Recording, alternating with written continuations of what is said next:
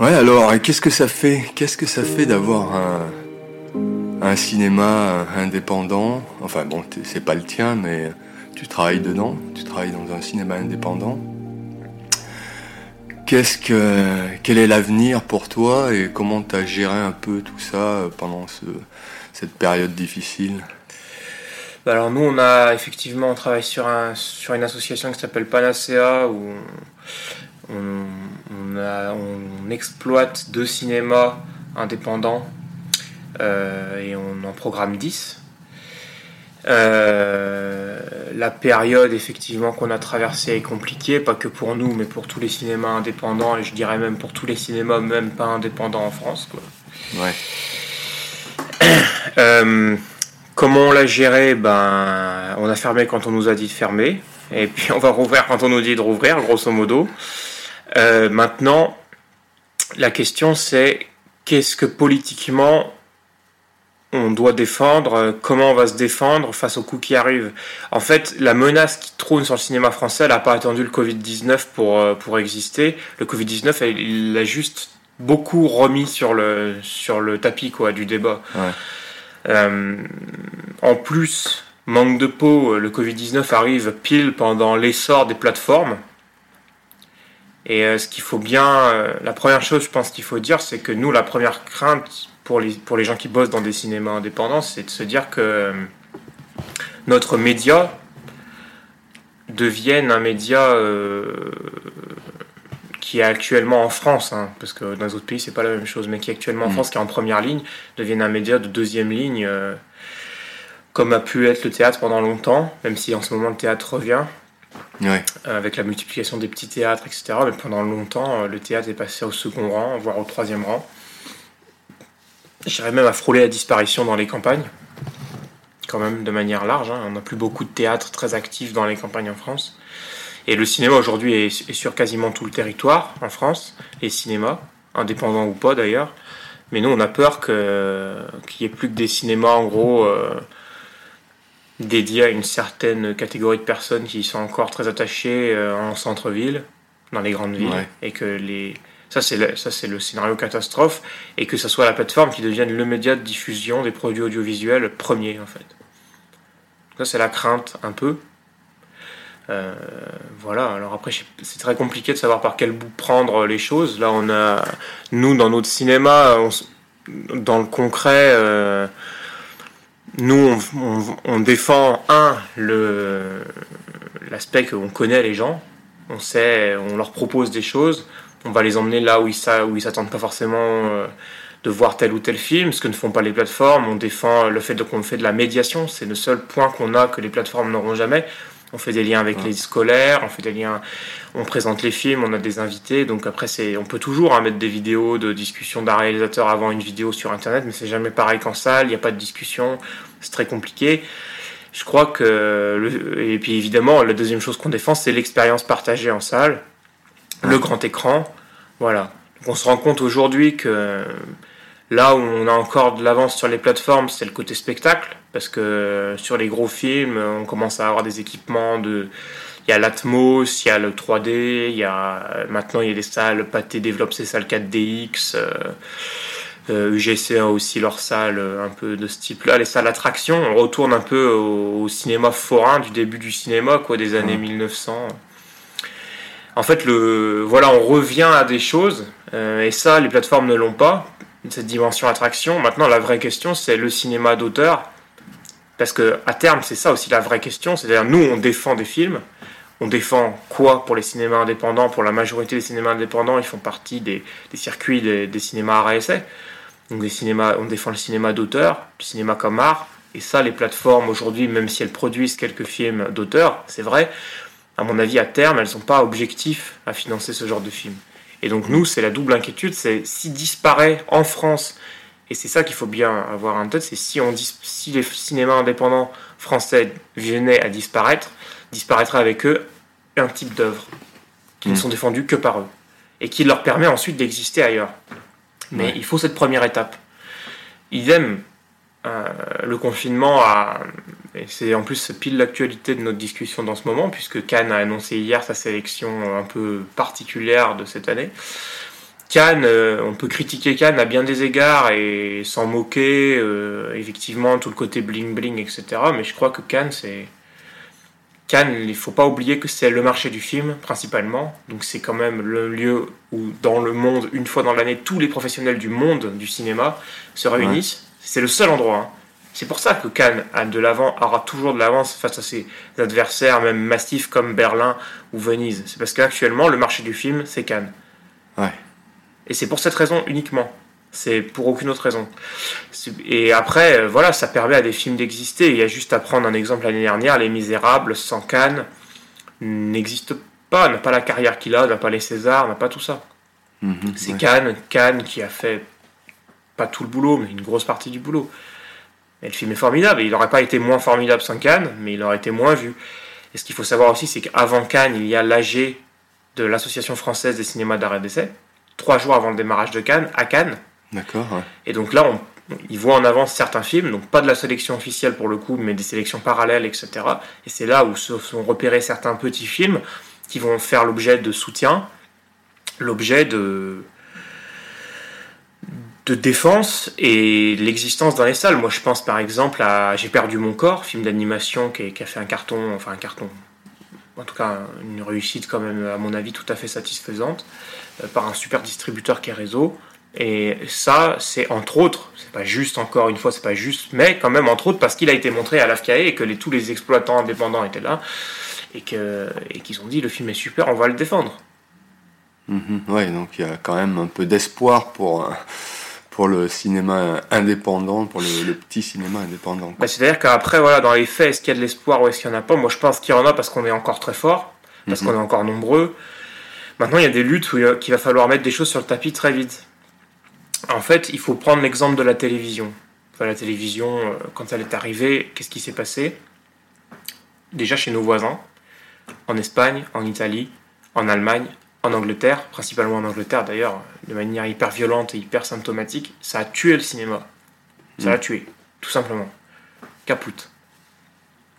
Et la vraie particularité française, parce que on- en fait, ce qui est marrant, c'est qu'on dit souvent que la particularité française, c'est d'avoir inventé le cinéma, le pays du cinéma. En fait, on a inventé un outil qui est le cinématographe, qui était un- une caméra projecteur, très belle invention, qui a donné son nom à la salle de projection. On a, voilà, les Lumières ont inventé ça, mais la vraie particularité française aujourd'hui, c'est pas tant cette- ce point de l'histoire-là, c'est beaucoup plus tard, c'est quand justement on a créé euh, tout ce qui aujourd'hui a permis au cinéma d'être indépendant, donc euh, le CNC, la taxe spéciale ajoutée, euh, non, taxe spéciale additionnelle, pardon, taxe spéciale additionnelle qui, a permis, qui est sur chaque billet de cinéma et qui Mhm. permet euh, de financer le cinéma français. Donc quand quelqu'un vient voir un Marvel, il y a une part de son billet qui revient dans les poches du CNC, qui va refinancer les petits films indépendants euh, du cinéma français, comme la construction des salles, comme les, aussi les gros films français. Enfin, en tout cas, ça revient dans l'économie du cinéma français.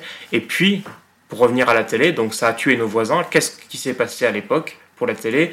On a forcé les chaînes de télévision à financer la filière en contrepartie de quoi elles pouvaient se servir dans les films que nous produisions pour leur chaîne avec une chronologie des médias. Et c'est comme ça qu'est né euh, l'équilibre qui fait que en fait les chaînes de télé ont financé la production de films et que Ouais. très rapidement on voit maintenant dans tous les films on voit tout le temps Ciné Plus, Canal Plus, Arte.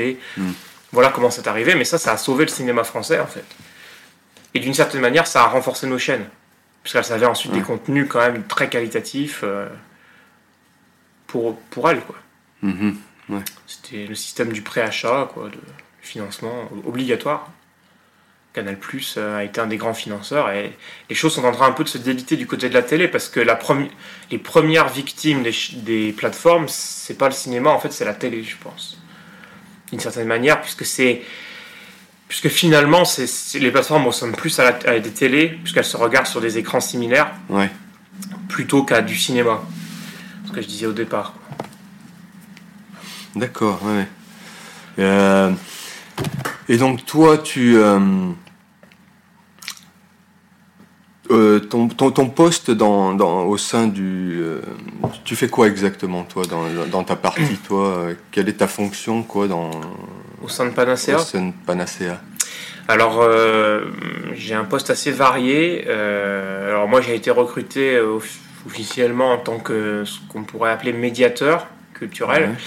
Alors, ce qu'il faut savoir sur les médiateurs culturels, c'est que c'est un statut officiel. C'est un métier qui, existe, qui a été créé par le CNC, qui a une fiche de poste particulière. Et, mais pour qu'il existe dans les faits, il faut remplir certaines conditions. C'est un accord entre le CNC, les régions qui veulent mettre ça en place dans les cinémas de leur territoire et les salles en question. Et aujourd'hui, il n'y a que trois régions en France qui ont officiellement des postes comme ça. Et moi, je travaille en Bourgogne-Franche-Comté, qui est une région qui ne fait pas les médiateurs. Les médiateurs sont en Rhône-Alpes, uh-huh. Auvergne, sont dans la région nord et depuis quelques années en Nouvelle-Aquitaine. Et en fait, euh, c'est un succès total, puisqu'en fait, l'idée du médiateur, c'est quelqu'un qui est dans la salle et qui va faire le lien avec le public. C'est ça le rôle principal de ce, de ce poste qui est le poste de médiateur.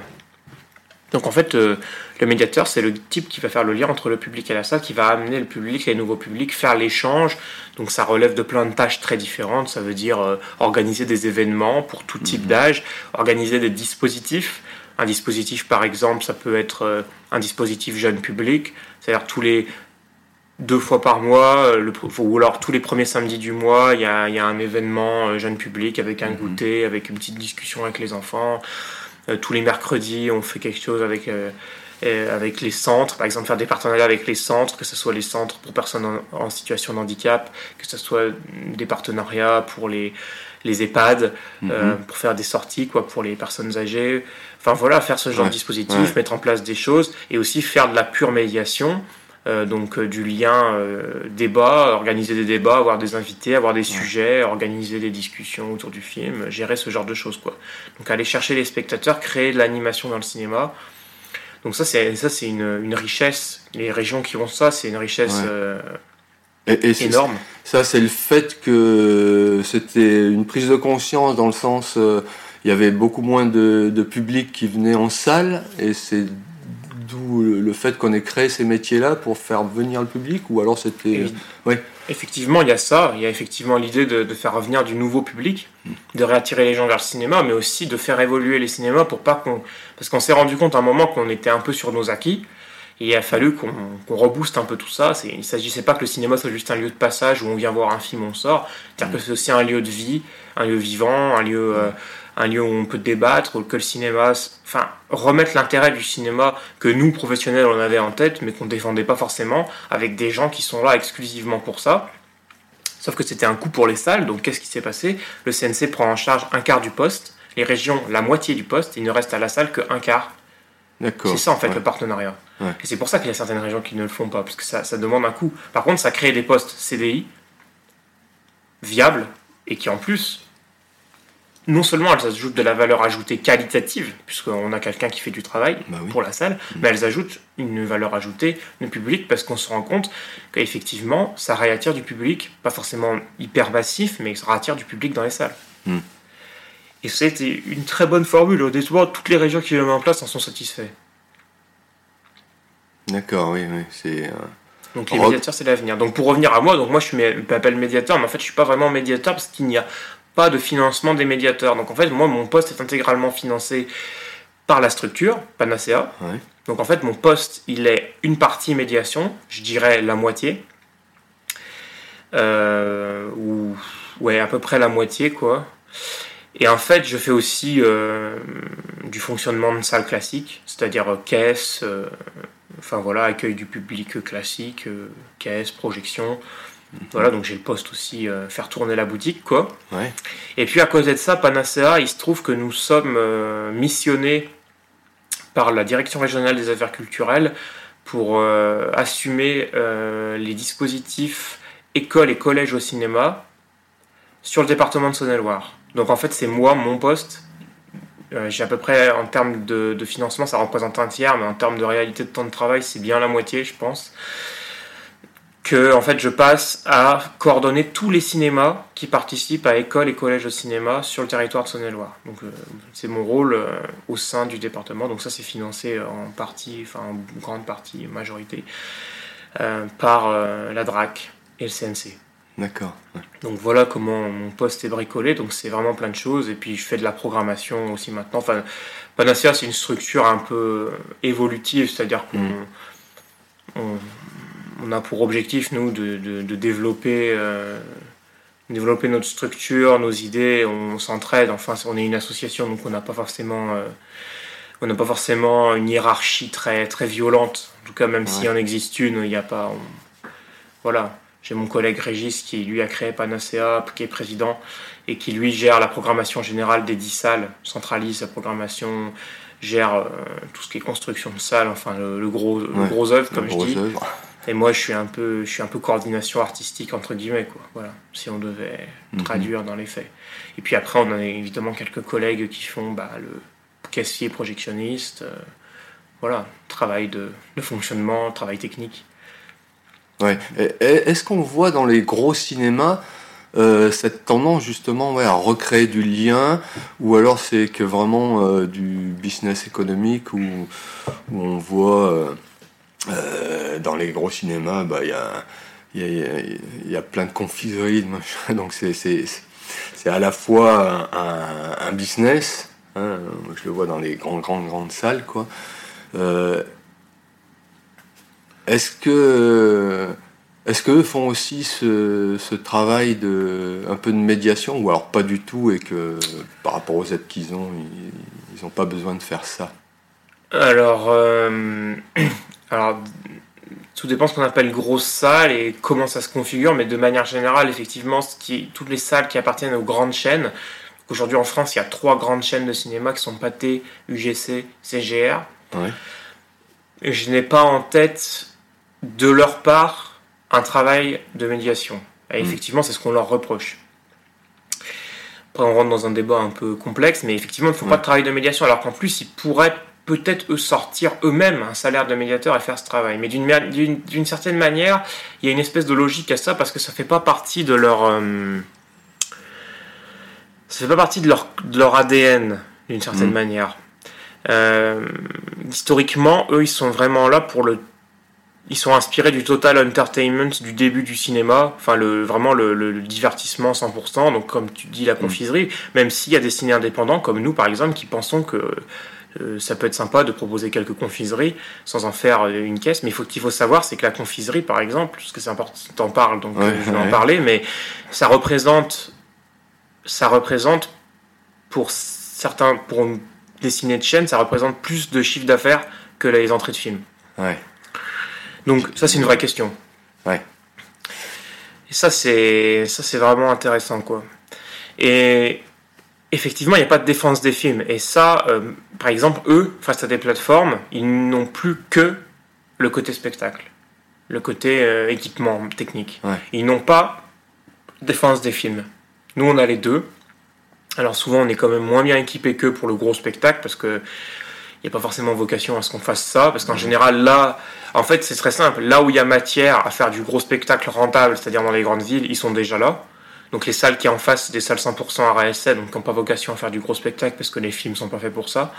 Et dans les campagnes, ça serait pas rentable de faire une salle, euh, une salle où les sièges bougent et où on reçoit de la pluie et des odeurs. Euh, ça serait trop coûteux pour le nombre de public qu'on a. Donc en fait, voilà, on se répartit un peu les choses d'une certaine manière. Mm.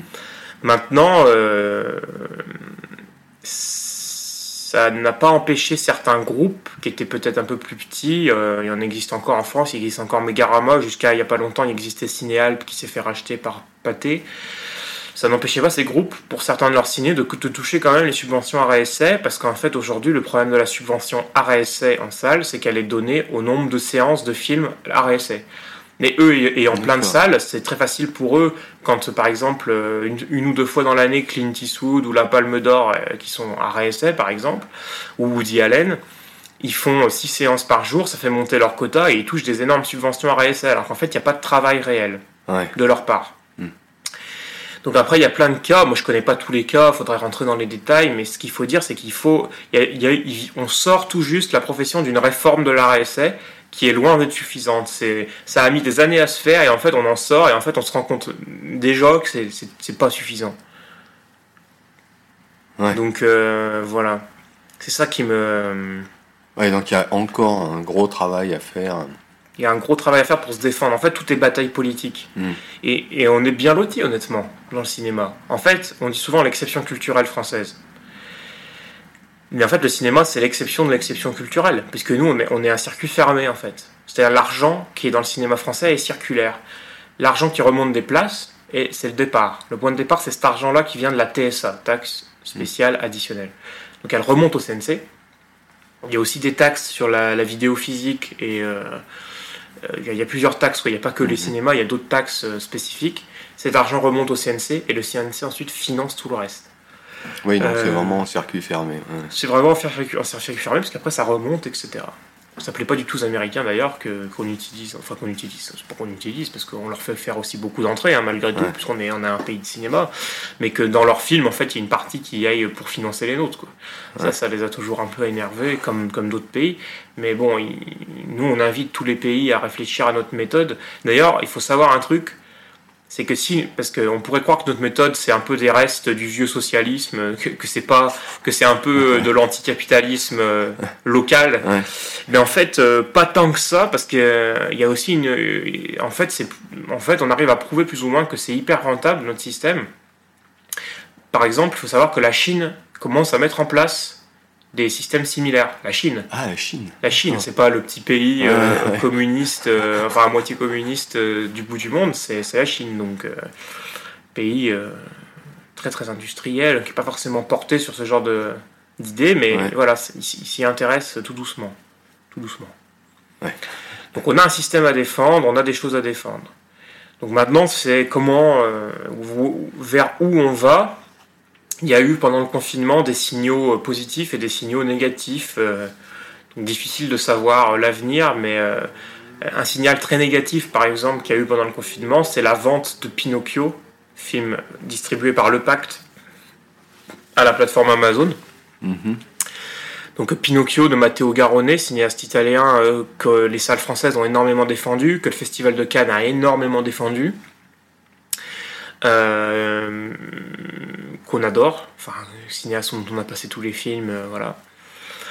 Donc euh, Pinocchio, peut-être son film le- ah, avec le plus gros budget, qui allait être un film à essai capable de concurrencer un peu les blockbusters, euh, puisque Pinocchio tout le monde connaît, que le film avait l'air magnifique, féerique et tout, film que les salles attendaient énormément cet été, et bien euh, avant même l'annonce du confinement, plusieurs semaines en amont, ça, a été une double catastrophe. Donc ce qui s'est passé au départ, c'est que le film était annoncé à- en mars, je sais plus la date exacte, Euh, et bien, enfin plusieurs euh, jours quand même avant l'annonce du confinement, et je pense qu'on peut tous, euh, par honnêteté de mémoire, se rappeler que plusieurs jours avant le confinement, personne pensait que ça n'arriverait. Les gens ont commencé à penser que le confinement pouvait arriver peut-être deux, trois jours avant, mais pas plus. C'est-à-dire, euh, mais lui, bien avant, le pacte repousse sa sortie du film alors que certaines salles venaient de l'annoncer dans leur programme. Donc ils avaient tiré des programmes avec Pinocchio en couverture. On s'apprêtait d'ailleurs nous-mêmes à le faire quand il annonce qu'en fait il ne le sort pas. Donc déjà, des salles ont mis en difficulté, plus Pinocchio. Bon après, l'histoire lui donne un peu raison puisque confinement. Ouais. Donc on peut se dire l'histoire lui a donné un peu raison. Même si, quand il l'a fait, il a mis en colère beaucoup de salles, hein, le pacte, euh, le distributeur. Qu'est-ce qui se passe ensuite? Le film est annoncé début juillet. Et, je sais pas, avant la, avant la fin du confinement, il annonce euh, en fait qu'il le vend à Amazon et qu'il sortira pas en salle. Et ça, euh, c'est un coup porté aux salles très violent, puisque c'est un film qui était à essai, donc, donc que l'AFCAE ouais. avait. L'AFCAE, donc, qui est l'Association française du cinéma d'arrêt d'essai, avait imprimé des documents pour le film, pour euh, le travail avec les écoles, avec, euh, Mhm. parce qu'il y avait plein, plein, plein de choses à faire. Et lui vend le, vend le film à Amazon et il va faire une, il va faire une interview dans le film français où il dit qu'il ne se pose aucun, aucune question et enfin, ne, ne, ne, qu'il ne se fait aucun souci concernant le travail d'Amazon avec les scolaires. Ce qui paraît être hallucinant, on imagine très mal euh, la, la plateforme appeler les écoles une par une euh, de tout le territoire pour aller faire un travail. euh, Tout au mieux, ils auront un lien, peut-être, et encore, j'en suis même pas sûr. Donc nous, on est très dégoûtés parce que nous, on sait le faire, ce travail. On attendait ce film avec énormément de d'impatience et on l'aura pas. Et il est sur la plateforme, et c'est dégueulasse. Et c'est ça, c'est un très mauvais signal parce que c'était en plus, en plus à mon avis, c'est un mauvais calcul financier, puisque du coup les salles roulent le 22 juin. Donc à part qu'il y ait une deuxième vague de Covid qui lui redonnerait raison entre guillemets, ce qui n'a pas l'air de se profiler quand même ce coup-ci. À part ce cas-là, le film aurait fait un carton tout l'été. Et il aurait eu une longévité de fou parce que film familial et à essai, Ouais. donc un public très large, que tout, beaucoup de salles auraient défendu. Même les grandes salles, les grosses salles euh, très commerciales, elles auraient défendu le film. Donc le film aurait eu une très très belle carrière en salle et qui a des remontées financières bien plus intéressantes que les remontées d'Amazon. Oui, oui. Donc après, il y a des choses peut-être qu'on ne sait pas. Effectivement, euh, le Pacte est un gros distributeur. Ils ont des engagements sur beaucoup de films. C'est- C'est aussi ce qu'il disait dans des interviews, euh, le, le- le directeur du Pacte. Mais euh, donc évidemment, il y a une pression financière, ça je l'entends. Mais Pinocchio était peut-être pas le bon choix, ni pour sa finance à lui. Et c'était surtout pas le bon choix pour se faire des amis du côté des salles. Ouais. Déjà qu'il y avait eu des froids euh, historiques, des fois entre le pacte et, et nous, mais, mais là je crois que ouais, je crois que c'est pas le bon choix forcément. Oui, parce que en- entre, euh, entre toutes ces familles, distribution, euh, production, etc., euh, je trouve qu'il n'y a pas une fédération en France, euh, en tout cas, euh, pas à ma connaissance. Je vois par exemple en Suisse, en Suisse, alors je parle pas dans le, dans le, dans le cinéma, mais déjà dans le spectacle vivant, on voit beaucoup de, de, petits théâtres qui se fédèrent justement pour la distribution, pour, euh, pour euh, une entraide de logistique, etc. Et j'ai pas l'impression que dans toutes ces familles dans le cinéma, euh, c'est plutôt à se tirer un peu dessus que de, que de s'entraider. Est-ce qu'il y a, est-ce y a une, euh, une volonté, même dans, le cinéma indépendant, de, de vouloir euh, justement euh, trouver des, fédérations entre euh, associations, entre, euh, pour, pour justement euh, s'allier, avoir un poids euh, pour défendre euh, bah, ses projets, ses films euh, euh, On l'a dit, c'est quand même... euh, dans le cinéma indépendant, on parle, on parle d'art, on parle de cinéma, on n'est pas là pour euh, vendre des cacahuètes, comme on dit, dirais, entre guillemets, quoi, c'est Ah, un peu c'est vrai. exagéré. Et euh, qu'est-ce qui est mis en place euh, dans les régions, par exemple? Est-ce que, est-ce que, bon, toi, tu, tu te fédères au, au sein de, de l'association Panacea, mais est-ce que après, avec les autres, on va dire concurrents, est-ce qu'il y a des liens? Est-ce que vous tissez des liens pour pouvoir euh, amener euh, votre capacité de travail à être euh, à l'amener plus loin et puis avoir des résultats Alors il y a, euh, alors là il faut rentrer dans les organismes hein, qui existent Mhm. pour voir ce qui peut exister, ce qui n'existe pas encore et que, que- auquel on réfléchit tous. Donc il existe au sein des régions des groupements de salles.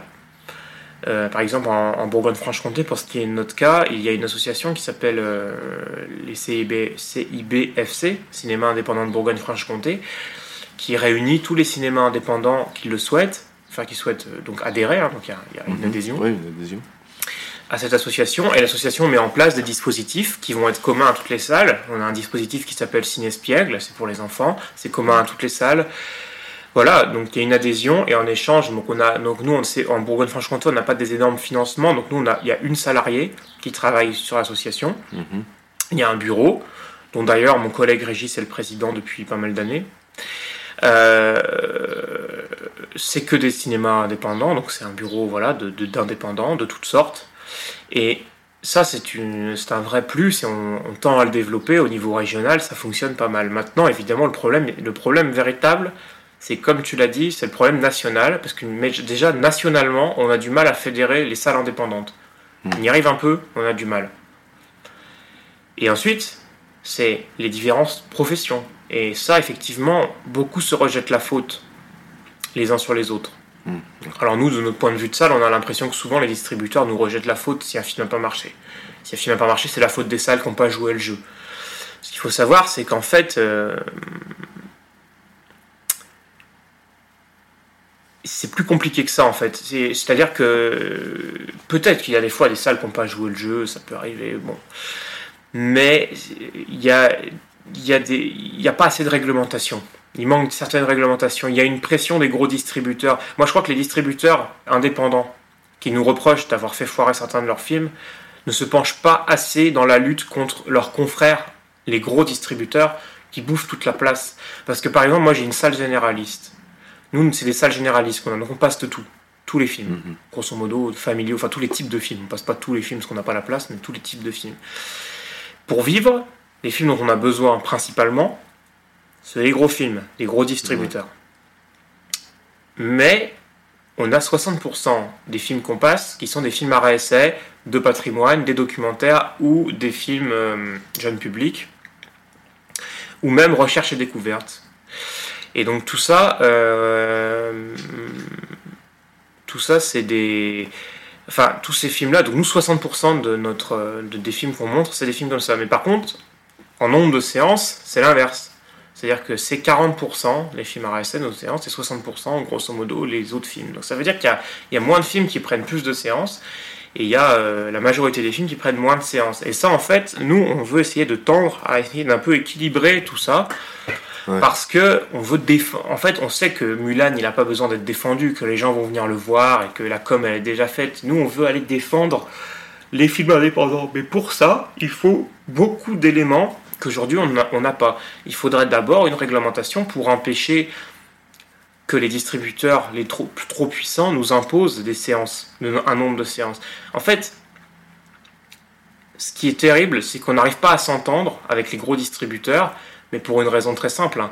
C'est parce que eux ont, ont une autre volonté que le seul succès du film. Ils veulent aussi écraser ce qu'il y a en face. Ouais. C'est la seule raison que j'ai trouvée en tant que personne qui travaille dans une salle indépendante généraliste qui fait euh, 50 000 entrées par an, c'est la seule raison que j'ai trouvée pour ce, que, pour ce, qu'on- ce qui peut nous être imposé des fois. Mhm, ouais. Des, des- des 17 séances par semaine hors période scolaire, enfin sur un cinéma de 3 salles, ça veut dire en gros prendre une salle et passer qu'un seul et même film dans la salle pendant une semaine, des choses comme ça qui nous sont imposées. euh, colossales alors que ça sert à rien de passer Mulan un jeudi après-midi hors vacances scolaires parce que déjà on n'est pas ouvert Ouais. et qu'en plus, hors vacances scolaires, on n'a pas de, de- on n'a pas de famille ni de jeunes qui viennent chez nous à Digoin Ouais. voir un film un jeudi après-midi ni le mardi après-midi. Ouais. Et ça, ils ne veulent pas l'entendre. C'est à nous, on connaît le territoire, on connaît les salles, mais les distributeurs nous imposent, continuent Ouais. de nous imposer un nombre de séances, un nombre de semaines, euh, quand est-ce qu'on a le droit de sortir le film, etc. Donc il y a des choses qu'il faut qu'ils qu'ils continuent d'avoir le droit de faire parce qu'eux aussi ont une politique de, de sortie.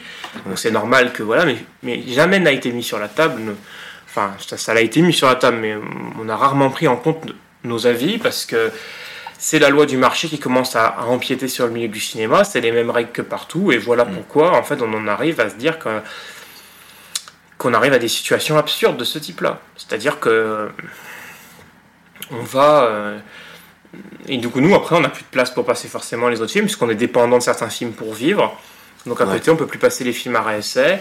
Et puis et le pire c'est qu'après les, les autres distributeurs veulent tous se mettre à faire la même chose évidemment ceux qui ont les moyens de le faire parce que parce que pourquoi est-ce que c'est l'un et pas l'autre? Et après après on rentre dans des débats euh, dont on peut pas sortir du type euh, bah ton film il est moins bien qu'un autre ce qui, est, ce qui est compliqué à dire mais ce qui est parfois vrai euh, c'est-à-dire ton film va moins bien marcher parce qu'il est moins bien, parce qu'il est voilà tout simplement, Mm. parce qu'il est moins de bonne moins de bonne facture sur, pour, pour du divertissement je parle, hein. Ouais.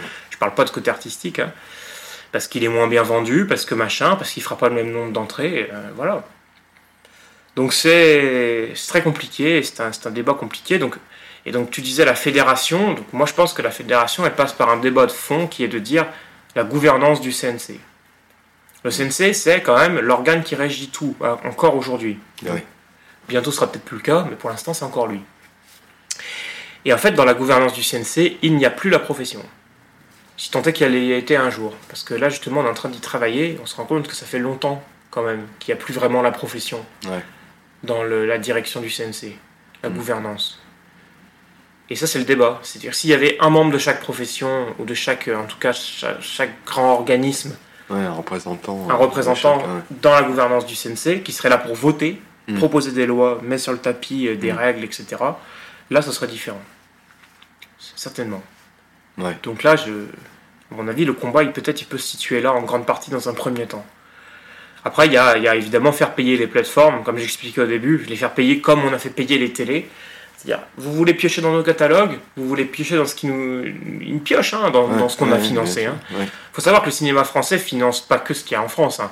Parce que moi, je parle du cinéma français, comme ça, je dis euh, le cinéma français, on touche une taxe, ça retombe dans le cinéma français. Mais en fait, le cinéma français finance Oui. beaucoup des films indépendants du monde entier. Oui, On a des accords avec plein, plein, plein de pays. Il y a plein de films, vous regarderez, dans les films, euh, dans les films en Afrique, en Amérique latine, en Asie, euh, des petits films, etc. Vous regarderez les financeurs, vous, vous verrez le CNC, vous verrez tout ça, et on apporte énormément d'argent. Là, cet même argent, on a financé les films du monde entier. Ouais. Et ces films sont ensuite, les, les plateformes ne se gênent pas pour piocher dedans, faire leur beurre avec, plus tard, quoi mais ils font leur beurre avec, et ça, c'est pas, c'est pas normal qu'ils ne payent pas leur part à la, à la fabrication de ces films. Parce que, à l'heure actuelle, on a fait un premier pas, c'est que Macron a annoncé qu'en janvier 2021, euh, il y a une mesure qui va s'appliquer pour les plateformes, c'est qu'elles vont devoir payer, elles vont devoir payer quelque chose pour le financement de la filière. Mm. Sauf que pour l'instant, on ne sait pas quoi ni comment. Pour l'instant, ça, il n'y a pas eu le décret. Donc c'est ça l'inquiétude. C'est si c'est pour financer juste ce qu'ils vont passer eux, Ouais. euh, ça nous intéresse pas, nous. Mm. Ça nous intéresse pas du tout. C'est-à-dire, si c'est des produits qu'on peut pas passer, si c'est des trucs comme ça, c'est pas intéressant. Donc il faut qu'on arrive à les convaincre de. Enfin, à les convaincre, même à les forcer, je dirais, parce qu'il pas du genre à se laisser convaincre. Qu'il faut Ouais. payer. Et, et désolé de reporter ce débat sur les plateformes, mais moi je n'ai pas de problème de principe avec les plateformes. Tout peut exister, pourquoi pas. En plus, euh, ça, ça permet. à- Je comprends parfaitement ce que ça permet. Et je suis absolument pas. Je, je, je, moi, je suis pas. Je vais jamais faire culpabiliser qui que ce soit de regarder des choses sur les plateformes. Moi-même, j'en regarde. Il n'y a, aucun problème avec la consommation de plateformes. Mm. Par contre, il faut pas se leurrer sur quelque chose concernant les plateformes. C'est qu'aujourd'hui, elles sont pas très nombreuses. Pendant longtemps, il y a eu en gros Netflix, Amazon. Mm. Là, ça y est, commence à y avoir Disney, Apple qui arrive. Warner et HBO qui vont faire leur plateforme. Il y en a des petites qu'on voit émerger. On Mhm. voit des- émerger des petites plateformes d'horreur, des plateformes indépendantes. Il y a une plateforme française qui vient d'être euh, créée. Euh, c'est euh, Carlotta qui ont créé leur plateforme en ligne. C'est formidable, il y a des super films. euh, voilà. Eh bien, ce qu'il faut savoir, c'est qu'il y en aura de plus en plus de plateformes. Et ce qui était vrai au début, ce qui était vrai jusqu'à présent, là, depuis quelques années, ne le sera plus bientôt. C'est-à-dire qu'on disait, c'est formidable, le cinéma. Enfin, les gens avaient cet argument que j'entends, hein, Ouais. qui est de dire, pour le prix d'une place de ciné, j'ai un mois d'abonnement dans un, avec un catalogue de 10 000 euh, films. Bon, déjà, on se remarque que dans les faits, les gens regardent euh, les 50 mêmes trucs et que sur les 10 000, il y en a Ouais, 9590 qui ouais, sont pas qui sont pas regardés. Ouais. Bon. Donc déjà ça. On remarque aussi que les films d'auteur, euh, même ceux qui ont eu des prix et qui sont sur les plateformes, je pense à Roma qui avait eu le Lion d'Or, je pense à d'autres films, n'ont pas les succès qu'ils auraient eu, euh, dans les, ne serait-ce que dans les salles françaises, ils n'ont pas le succès mondial avec la plateforme. Donc l'argument de dire tout sort en même temps, au même endroit, au même moment, euh, n'est plus valable non plus euh, parce qu'on se rend compte en fait les gens ne le regardent pas. Donc c'est bien autre chose qui fait venir les gens voir un film. C'est parce qu'il y a Ouais. des gens qui militent pour prendre- défendre ces films et pour faire venir le public qui connaissent. Et c'est les salles qui le font. Et Ouais. c'est en France que ça se passe. Et ça, ça, ça paraît un peu, euh, un peu patriote ou je sais pas quoi, mais pas du tout. C'est juste un fait.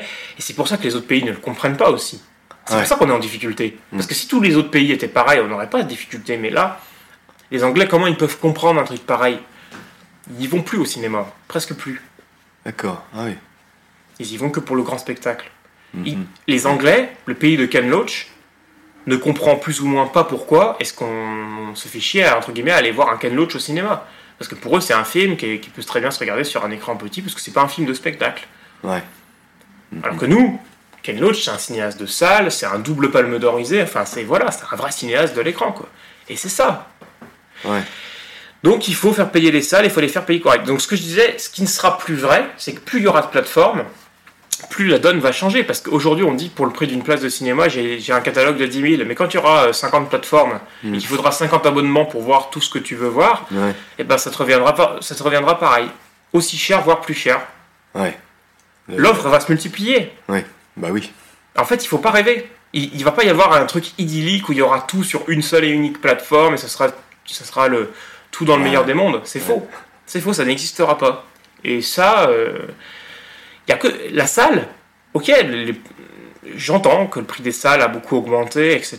Bon, il faut savoir quand même que pour les personnes qui vont beaucoup au cinéma, le prix de la place a baissé en fait, dans la réalité. C'est-à-dire, on a pu mettre en place des abonnements, des choses qui font que ça a fait chuter le prix des places. Bon, après, ce qui a fait chuter le prix des places, c'est pas toujours des bonnes choses parce que les grosses chaînes ont créé des cartes illimitées. Par exemple, 30 euros par mois et on peut aller limiter au cinéma. Et ça, ça fait beaucoup de mal euh, au cinéma qui pouvait pas le faire, qui était en face. Mmh, ouais. Ça, ça fait beaucoup de mal. Il faut dire, euh, il faut dire ce qui est. Mais bon, c'est comme ça, de toute façon, après, il euh, y, a plein de gens qui vont voir beaucoup de films comme les étudiants, et ce genre d'offre est imbattable pour un étudiant qui va voir, qui va quatre fois par semaine au cinéma. Il a rentabilisé, son achat, il l'a rentabilisé en, une semaine et demie. Donc, je, je vois pas trop comment on peut rivaliser face à ça, mais bon grosso modo, ce qu'il faut dire, c'est que peut-être il y a plein de choses à réinventer, peut-être que nous aussi on a des choses à se remettre en, question. Moi je dis pas que la profession est parfaite. Par exemple, le débat sur la chronologie des médias est intéressant. Moi je suis. Moi je. Enfin, comment vous dire? Comment dire? C'est que la chronologie des médias, à mon avis, c'est le débat. Euh, que tout le monde euh, met en avant, mais à mon avis, c'est pas le plus important. En fait, ça ne, ça ne restructurerait que notre manière de travailler.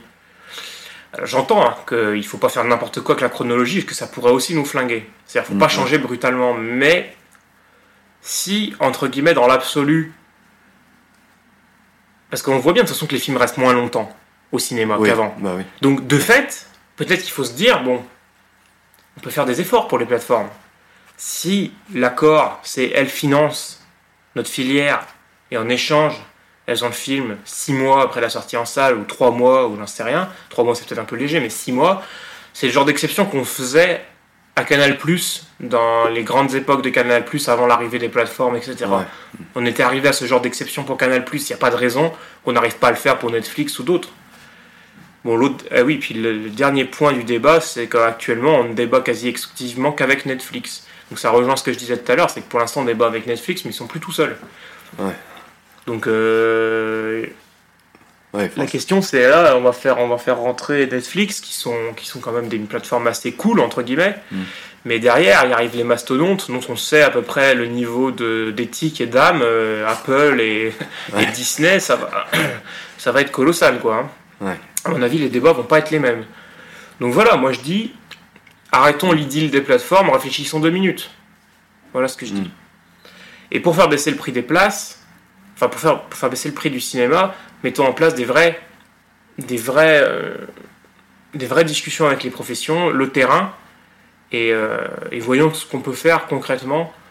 Euh, voilà, parce que sur les places cinéma, par exemple pour les jeunes, il y a eu plein de trucs mis en place. Les cartes EMRA, sur la région Rhône-Alpes-Auvergne, à l'époque où je travaillais euh, sur la région Rhône-Alpes, la carte Emra, donc 3 places à 1 euro dans un cinéma partenaire. Je crois 3 ou 5 places, je sais plus. Les, les jeunes n'utilisaient pas. Jamais. Ils l'avaient sur leur ah carte, ils n'utilisaient pas. L'étude prouvait ça au départ. Donc ensuite, qu'est-ce que s'est dit la région? Une idée pas totalement bête. On va utiliser les médiateurs qu'on a mis en place dans notre région pour créer des groupes de jeunes qui vont organiser des soirées pour attirer les autres jeunes utiliser les cartes. Et ça a marché, ça a eu un certain succès, mais ça a été fait euh, dans, les cinémas qui avaient les moyens de le faire. Donc, parce que les médiateurs sont pas mis en place dans tous les ciné, donc déjà ceux qui avaient des médiateurs, grosso modo, ceux qui voulaient le faire. Donc c'est ce qu'on appelait le dispositif EMRA. Moi à l'époque, j'étais étudiant en cinéma, j'ai fait partie du groupe. Mhm. J'étais un des jeunes euh, qui attirait les autres jeunes, entre guillemets. Donc euh, c'est comme ça que ça a démarré. Et puis, c'était super sympa. On a eu plein d'idées, on a fait des soirées super avec des invités, des, petits trucs avant les films. On a, j'ai appris la médiation comme ça, ça a démarré comme ça, puis après on a fait plein d'autres trucs. Mais et eh ben ça, c'est ça c'est une bonne idée. Ça c'est pas assez généralisé à mon avis, mais c'est une très bonne idée. Maintenant, je pense qu'il y a encore des meilleures idées. C'est d'accentuer encore le financement des médiateurs. Euh, c'est voilà, c'est de développer vraiment le lien avec la jeunesse, etc. Ouais, ouais, retrouver ce lien qui qui fait que les, jeunes retrouvent les salles de cinéma. Parce que c'est vrai, moi j'ai des souvenirs quand euh, euh, quand tu es dans une salle, bon, bah, il y a une certaine magie. euh, déjà, tu vois le film en grand écran et pas en petit, et puis il y a, une espèce de vie un peu. euh, ah bon, alors. moi qui suis allé une fois dans un cinéma au Maroc, ou oui c'était au Maroc ou en Algérie, euh, dans les années 80, mais c'était euh, c'est les gens vivaient le film, euh, ils insultaient euh, l'acteur, le méchant hein, sur la toile, ça parlait, enfin c'était vraiment, il y avait une, une- c'était même pour nous Européens, c'était ouais. même trop, mais, Très vivant. mais euh, moi je, je me suis aperçu aussi euh, euh, bah, quand j'ai fait un peu la, la tournée conte euh, cinéma où où on voit euh, quand même, euh, bon, les, les gens vont dans les salles, mais tu- vois quand même que euh, les gens sont quand même habitués à leur petit confort chez eux, et rien, et le lien n'est plus qu'il était avant, c'est-à-dire qu'avant, euh, ça criait dans les salles, bon, ça crie peut-être toujours un petit peu, mais on sent qu'il y a une espèce d'individualité de chacun euh, qui reste encore euh, bien présente. et bien sûr que quand une salle est pleine, c'est comme dans un concert, quoi. Les gens sont, se, se- fédèrent entre eux, et puis il y a une espèce d'impulsion, quoi. Mais je trouve que c'est pas encore. euh, Il y a vraiment du travail encore à, à- à faire en termes de, de, de, de- de reprendre euh, la, la- peut-être pas forcément la place qu'avait le cinéma en tant que en tant que mais en tout cas de, de, de reprendre le, le, le cinéma comme comme un art et comme une, comme défendre quelque chose qui, qui est vraiment important pour l'humain euh, euh, parce que ça parle de sujets euh, actuels ou pas actuels on parle de la vie en fait en règle générale dans, les films et c'est vrai qu'on a. Je. on- et on le retrouve dans le cinéma indépendant, quoi. euh, le, gars qui fait un film, un réal qui fait un film, producteur, il a des choses à dire. Il, met ses tripes, il met. donc c'est pas rien. C'est c'est quand même. c'est parler de voilà de ses espoirs, parler de. et je trouve que ça, on, ouais, le, le- travail est très compliqué pour, euh, non pas pour revenir en arrière, mais disons pour, pour réinventer le cinéma du- d'une façon euh, euh, qui nous serait plus favorable, je dirais, dans, dans les années à venir, quoi, puisqu'on on vit des périodes beaucoup tumultueuses, quoi. Il y a plein de tensions euh, en France, bah, dans le monde en, règle générale, euh, et en plus depuis euh, cette crise, etc., du Covid. Mais je trouve que oui, oui, il faut avoir, faut avoir une volonté, une véracité dans, son combat bah, qui, est, difficile à, Il y, a, il y a plein de choses qui, te, qui vont te tirer dans l'autre sens, quoi. Euh, Comme tu dis, y a, rien n'est fait pour, euh, pour améliorer tout ça, pour l'instant en tout cas. Euh, et c'est intéressant de, ouais, d'a- d'aller au combat, je dirais, dans, dans, de, défendre ça. euh. Toi qui es jeune, quoi, t'as as encore, euh, t'es jeune dans le sens euh, même euh, en, termes de travail, quoi, de et euh, et de voir tout, tout, tout, tout, justement tout le travail qu'il y a à faire, quoi. mettre en place des choses, des choses qui marchent, qui et on peut pas faire ça seul en fait parce que c'est vite épuisant et c'est pour ça que je parlais de fédération. Je trouve que la fédération entre euh, entre dans le monde du cinéma, enfin de l'art en règle générale, quoi. euh, euh, moi j'ai toujours eu le sentiment que que les gens se tirent un peu sur la gueule, quoi, pour défendre leurs idées, alors qu'en fait, on, est, on n'est pas tout seul, quoi, je veux dire. Tout à fait. Et, et d'accepter euh, de, de- de- ouais, de se fédérer. C'est pas évident de, de se fédérer, en fait, parce que il y a plein d'enjeux euh, euh, personnels, suivant ce qu'on a envie de, la direction qu'on a pris, etc. C'est pas simple. C'est pas simple de se fédérer, on a du mal pour des raisons variées parce que toutes les. Par exemple, bah, pour parler du cinéma encore, mais les salles de cinéma, c'est à mon avis le point de départ et d'arrivée du cinéma, des films, du cinéma, de tout en fait. Le cinéma n'existe, le, cinéma, le mot cinéma existe par euh, décomposition de, de l'outil premier qui est le cinématographe, qui était en fait un projecteur, enfin une caméra projecteur. Mais c'est vraiment le projecteur, l'idée de projeter dans, un, dans une salle. Et à mon avis, il n'y aura plus lieu de parler de cinéma quand si euh, on parle de, films qui sont en fait euh, sur des plateformes. ça c'est aussi un débat, ça c'est un débat plus intellectuel, qui peut-être moins important, mais qui, a son importance sur les idées qu'on se fait, la conception du monde qu'on se fait pour mm. le cinéma. Pour moi c'est important parce que pour moi c'est important d'appeler cinéma les films qu'on passe au cinéma, peu importe leur qualité. Par exemple, il y a eu un débat récemment, de, enfin, il y a un débat ou un petit débat euh, léger dans le monde du cinéma, c'est quand Scorsese a dit que pour lui, les films Marvel, c'était pas du cinéma. Mais moi, je pense qu'il a tort. Et je, vais même aller plus loin, et c'est une idée peut-être qui va brouiller euh, euh, certaines personnes, mais pour moi, c'est plus du cinéma Avengers que The Irishman, le film qu'il a fait pour la plateforme Netflix. Pour moi, c'est beaucoup plus du cinéma, les films qui sont dédiés au spectacle en salle, qu'un film qui n'a été fait que pour une plateforme. Et, ça, je ne parle pas de qualité. Les deux sont des films. Mm Irishman est un film de qualité, de grande qualité. Euh, Avengers est un film que moi j'estime pas forcément de grande qualité, même si ça peut rester un spectacle tout à fait agréable. Mais par contre, Avengers c'est du cinéma, Irishman c'en est pas, pour moi. Parce que c'est la salle. Il n'y a pas de. Le cinéma, ça vient de là, c'est ça, c'est la salle. Et, pour moi, on peut pas appeler cinéma un film qui en fait est fait pour la vidéo. En fait, c'est un film aussi, mais c'est un film vidéo. C'est fait pour la vidéo, c'est autre chose. Et ce qui est marrant, moi j'ai fait des études de ciné. On appelle études de cinéma, master cinéma. Et en fait, euh, on appelle études de cinéma en France preuve qu'on est quand même un, pays qui est très lié à ça, en fait, ce que dans les autres pays on appelle études filmiques. Mhm, Film study aux États-Unis. Donc études des films, pas études du cinéma. Et en fait, ce qu'on a, ce qu'on étudie, c'est vrai, on étudie que des films. On n'étudie pas, euh, enfin, on a eu des cours qui avaient des liens avec les salles, les cours professionnels, etc. Mais je veux dire, l'analyse de films, etc., ça ne parle que des films. On sort du contexte du cinéma. On peut analyser un film sur un écran d'ordinateur, on peut analyser un film euh, sur beaucoup de choses. On n'est mm. pas obligé d'aller dans une salle pour le faire. D'ailleurs, c'est même très compliqué de faire ça comme ça.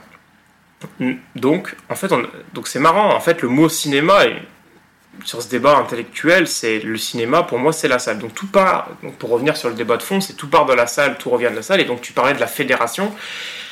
Il faudrait fédérer les salles. Mm. Et les salles, elles n'ont pas tous les mêmes intérêts.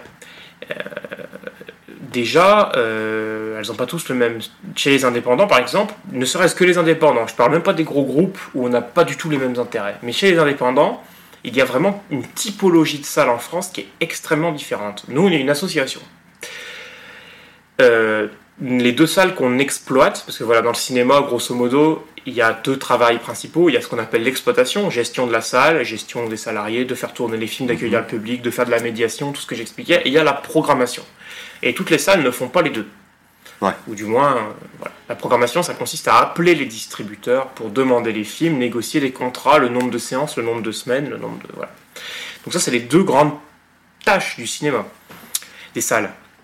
Et toutes les salles ne font pas les deux. Donc nous, on exploite deux salles et on en programme 10, dont les deux nôtres. Euh, mais sur les deux salles qu'on exploite, nous n'avons pas le même euh, statut entre guillemets. Il y a une salle, celle de Digoin, qu'on vient de fabriquer là depuis, enfin qu'on vient de sortir de terre depuis le mois de septembre. On en avait une avant en centre-ville qu'on a fermée, bon, par, par, obligation. Elle était, elle était désuète, on va dire. Euh, cette nouvelle salle nous appartient intégralement. Elle est totalement propriété de l'association Panacea, les murs comme euh, le fond commercial. Mais par exemple, notre deuxième salle à Guignon, rien ne nous appartient. Ni le mur, ni le fonds commercial. Nous ressignons un accord avec la ville tous les ans. Euh, voilà. Bon, on a, a, vocation à pérenniser tout ça, puis la, relation est très bonne, donc c'est comme si, mais, mais ce n'est pas, ce n'est pas pareil quand même. Donc il y a des accords différents. Donc on a des liens avec les villes Donc c'est différent, c'est pas la même chose. Et il y a, donc ça c'est un cas de figure. Et donc on est une association où il y a des bénévoles, mais très peu, et les bénévoles ne font pas des tâches, euh, ne font pas de caisse, ne font pas de, mmh, de projection, ne font pas des, des tâches, voilà. La majorité des gens dans l'association sont des salariés, en fait. Le président est aussi salarié. Il n'est pas salarié en tant que président, c'est interdit en France. C'est interdit mmh. euh, d'être payé pour sa tâche dans un bureau on peut être dédommagé si on, vraiment c'est une énorme assaut qui a, une, une, fonction nationale ou qui a, comme la comme euh, comme l'AFCAE par exemple ou comme la FIFA d'ailleurs qui, est aussi une qui est aussi une, association loi 1901 si je me trompe pas. Mais euh, en fait nous sommes donc, nous, ce statut, association avec une majorité de salariés et avec une économie quand même qui, qui, brasse quand même quelques, quelques euros, puisqu'on a construit un ciné. Euh, bah oui, oui, quand même. Et, euh, et voilà. Ensuite, il y a évidemment les cinémas qui sont des entreprises. Mm-hmm, des cinémas indépendants qui sont des entreprises. Et donc, ils ne sont pas dans la même configuration que nous. Donc, nous, on, est entre, on est entre le, cinéma, le petit cinéma totalement associatif et le cinéma d'entreprise. On est à mi-chemin parce qu'on est une association, mais qui, qui s'engage beaucoup, et il n'y a pas de frein particulier pour euh, ce qui est des, associations et des subventions pour créer des salles, par exemple. Euh, je veux dire, euh, les salles en France, on subventionne les entreprises autant que les associations. En fait, on subventionne des projets, peu importe, entre guillemets, qui les portent. Mmh, C'est vraiment le projet qui est, qui est important. Différence avec euh, le financement des films, qui là ne peut être porté, en tout cas au CNC, que par des entreprises. Donc en fait, ce que je veux dire, c'est que donc, les entreprises, mais d'une certaine manière, il y a d'ailleurs des conflits, parce que les, par exemple, les, gros cinémas à essai, souvent de centre-ville, ne sont pas des associations, sont souvent des entreprises, et souvent il y a conflit, parce que elles, ces, ces salles qui sont de centre-ville, 100% à essai, entreprises, des fois se sentent euh, elles sont dans des pressions financières qui sont différentes des nôtres. Il euh, y a une mécompréhension déjà dans les indépendants, c'est-à-dire euh, ces entreprises pensent qu'elles font un travail qui est beaucoup plus difficile que nous, qui est beaucoup plus risqué. Enfin, il y a cette dimension-là un peu non palpable. Je ne peux pas la mesurer, je ne peux pas dire telle ou telle personne, c'est pas, même pas le sujet, mais je trouve qu'il y a cette dimension euh, voilà, et après il y a des salles associatives qui font des travaux colossaux aussi dans certaines villes. Il y a des salles qui sont totalement associatives avec que des bénévoles, où il n'y a pas d'employés du tout, il n'y a mhm. que des bénévoles. Donc ces salles-là, comment, euh, comment les comparer aux salles ou entreprises euh, Comment sur les indépendants, c'est très difficile. Il y a des indépendants aussi qui font un travail de merde. Il faut pas non plus dire indépendant, c'est là, c'est égal, euh, égal bon travail. C'est faux. Et indépendant, tu peux faire un travail de merde. Rien ne t'empêche de faire le même travail que Pâté, même si tu es indépendant. Enfin, encore Pâté, c'est pas. Enfin, je dis Pâté, ça sort comme ça. Ils font pas un travail de merde, Pâté, mais je veux dire. Euh, c'est pas parce que tu es indépendant, je veux dire que tu es une salle qui défend l'art, comme on parlait. c'est pas ça, je veux dire, voilà. Tu, peux faire le même travail qu'un groupe. Euh, sans en être un. Hmm. Ça, c'est tout à fait possible.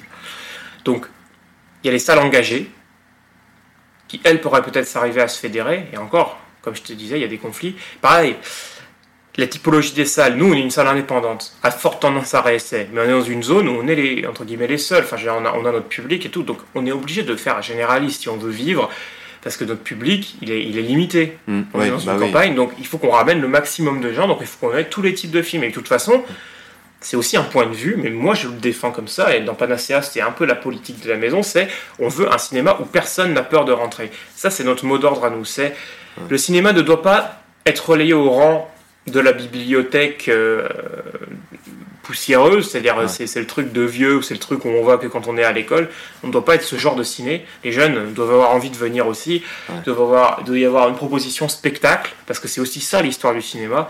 Et d'ailleurs c'est très intéressant ce que tu parlais de l'Algérie. En fait, il y a une double, une triple ou une quadruple, je sais pas, mais l'histoire du cinéma, c'est-à-dire que quand, quand le cinéma démarre, il y a des énormes inventions. En fait, le progrès au cinéma, il est toujours, il est toujours factice, le progrès au cinéma. Je sais pas comment expliquer ça, mais par exemple, quand est sorti récemment, je sais pas si tu as entendu parler de ce film Gemini Man avec Will Smith tout le monde criait euh, au génie pour certaines inventions technologiques de ce film. Il y en avait une qui consistait à, en fait, où, Will Smith joue deux personnages dans le film, mais ils n'ont pas fait jouer deux fois Will Smith, ils ont fait jouer Will Smith une fois et un autre personnage avec un autre acteur avec une combinaison et, ils ont imprimé la tête. Ah oui. Donc ça, bon, ça c'est un truc du numérique. Euh, mais par contre, ils ont parlé du nombre d'images par seconde en disant que c'était spectaculaire parce qu'il y en avait je sais plus combien euh, d'images par seconde. Mais en fait, le nombre d'images par seconde, en 1904, Lucien Bull invente un système de chronophotographie qui faisait 15 000 images secondes. Waouh Aujourd'hui, donc aujourd'hui, on dit que c'est génial quand on fait 70 ou 150 images secondes, mais lui, il faisait 15 000. Donc, on, est, on est, en fait, il n'y a pas de vrai. En fait, c'est les progrès, le progrès, ce qu'on appelle, c'est comme l'arrivée de la 3D avec Avatar. Ça, c'est typique. Ça, c'est encore plus parlant. Quand arrive Avatar, il y a, c'est vrai, un retour du 3D parce que les salles s'équipent, parce qu'elles n'ont pas vraiment le choix. Elles s'équipent en, en, deux choses. Elles s'équipent en projecteur numérique, ça signe la vraie fin de la pellicule. Mhm. Donc c'est récent, 2000, quoi, 2000, Avatar 2010, 2012, je ne me souviens plus. Avatar, donc arrivée du numérique, et donc potentiellement du, 3D numérique. Mais le 3D marchait extrêmement bien dans les années 50. Il y avait des choses formidables qui se faisaient en 3D. C'est juste des hauts, des bas du commerce. Mais le 3D existe. On a fait des attractions hallucinantes au début des années, euh, enfin, dans les années 1900, des, expositions universelles avec des, attractions ciné absolument hallucinantes, des installations avec plusieurs écrans, des trucs qu'aujourd'hui on voit même plus. Il y en a eu. Des, des, des, des, ciné immersifs où on rentrait dans un bateau et après on était. Ça n'existait déjà avec l'argentique. Donc, euh,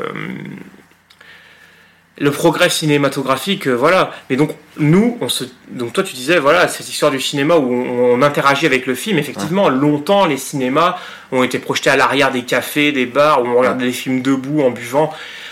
Et puis il y avait le cinéma qui s'est construit au théâtre. Euh, souvent en plus, ça, les films qui passaient étaient plus ou moins des adaptations de pièces de théâtre, où là on regardait le cinéma dans les théâtres, assis confortablement.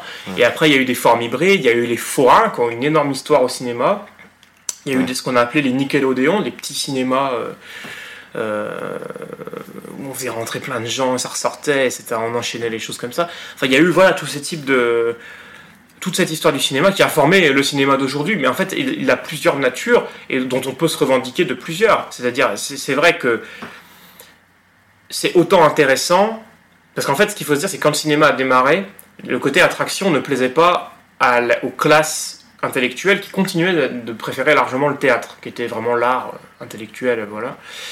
Et quand on a commencé à passer le cinéma dans les théâtres et adapter des pièces, c'est là où on a pu s'approprier ce public-là.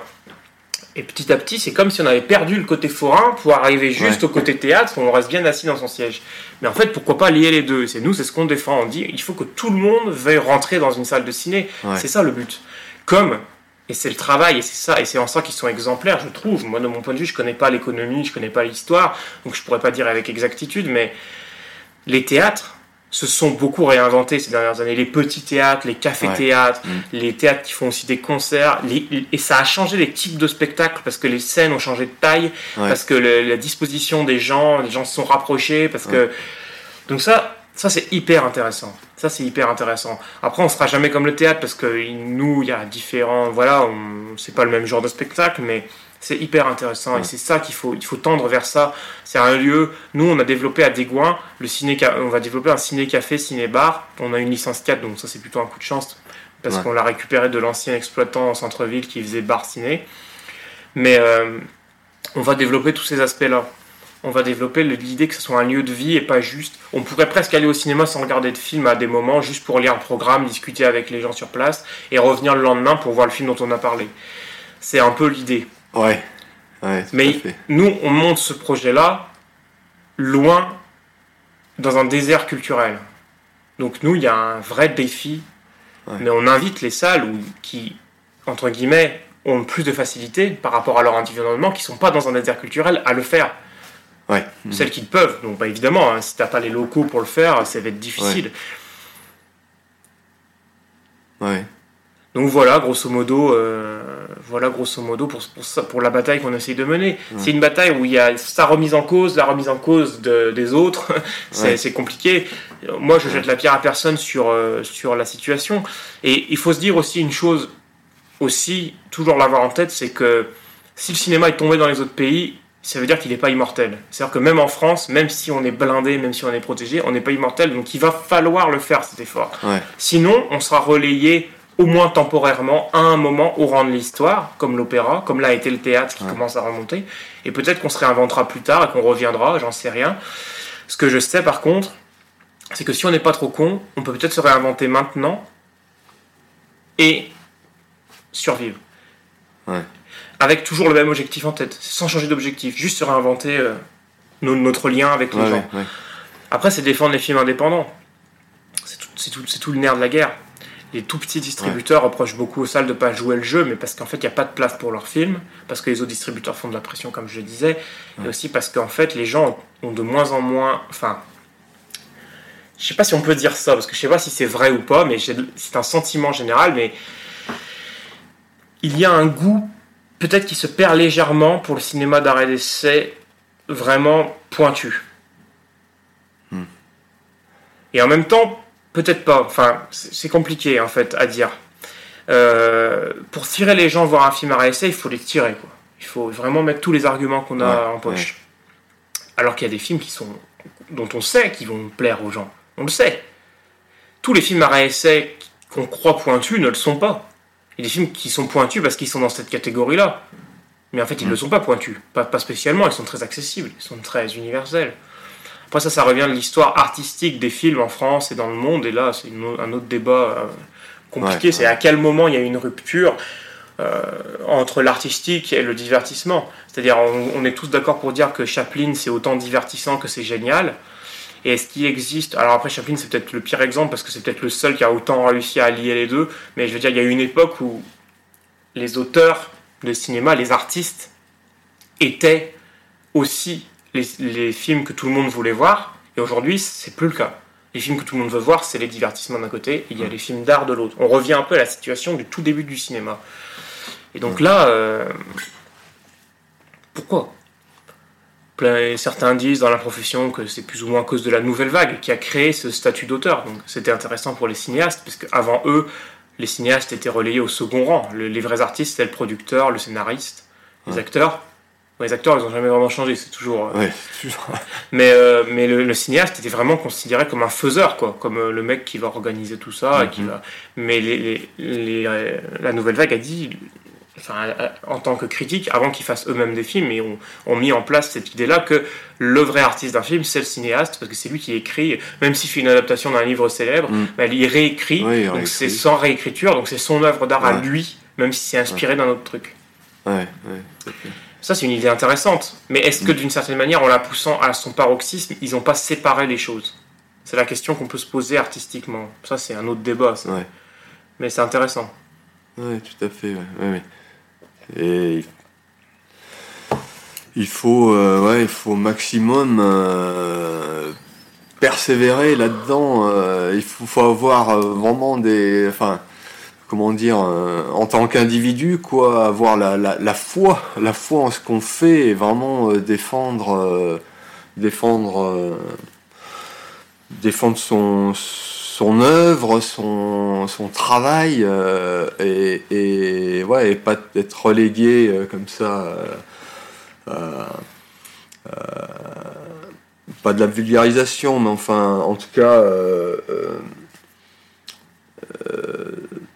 de vraiment ouais, défendre et de, d'amener ce qu'on a dans le ventre, ce qu'on a à partager en fait euh, pour euh, parce que je pense que quand même quand tu quand tu crées du lien avec un groupe avec des gens euh, si tu es assez euh, s'il y a un engouement si les gens croient en ce que tu veux faire c'est ça en fait hein, c'est quand, quand on, croit en l'autre bah il y, a ce lien qui, se crée et, là tout peut être possible il y, a un espoir de vouloir euh, mettre en place son œuvre, ce qu'on a à défendre, son idée.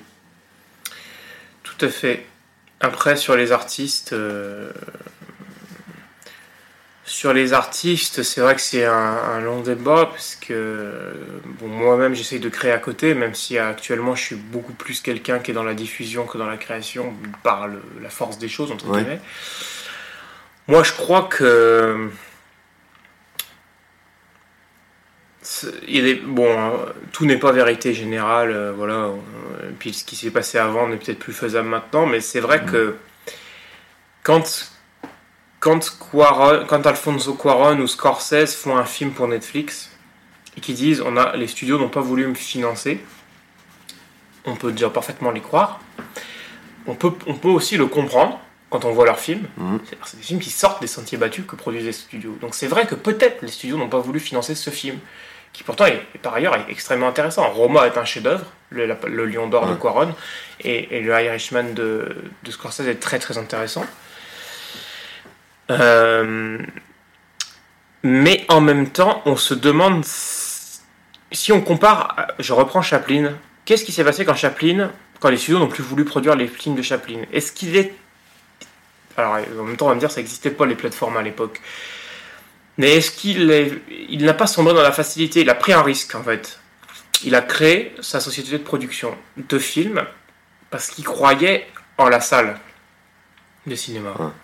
Il l'a créé avec euh, Griffiths et tout, ils ont créé United Artists. Et, euh, et, voilà. Et ils ont fait leur film. Euh, et, puis voilà, ça a été, formidable pour eux, quoi. Bon, la vraie question c'est qu'est-ce qu'on fait maintenant, ceux qui créent, ceux qui diffusent Est-ce qu'on ne pourrait pas recoller les morceaux d'une certaine manière? Alors je pense que les salles peuvent rester indépendantes, mais production-distribution, c'est quelque chose qui se colle de plus en plus dans les faits, et je pense qu'à l'avenir, ça va de plus en plus se coller. Après, c'est pas une obligation, il peut y avoir très bien. Euh, mais c'est vrai que ce circuit d'indépendance, c'est finalement de retrouver un lien qui est plus proche de l'artisanat, ça m'intéresse personnellement, moi. Mmh. C'est-à-dire, bon, après, c'est des débats sans fin, parce que d'un côté, moi-même, je me rends compte du paradoxe que j'énonce. D'un côté, je suis là pour défendre notre système, euh, et d'un autre côté, euh, je dis peut-être que des bouleversements un peu violents changeraient la donne. D'une certaine manière, mais ça, je ne suis pas assez renseigné pour euh, invoquer la, solution miracle, mais d'une certaine manière, je me dis,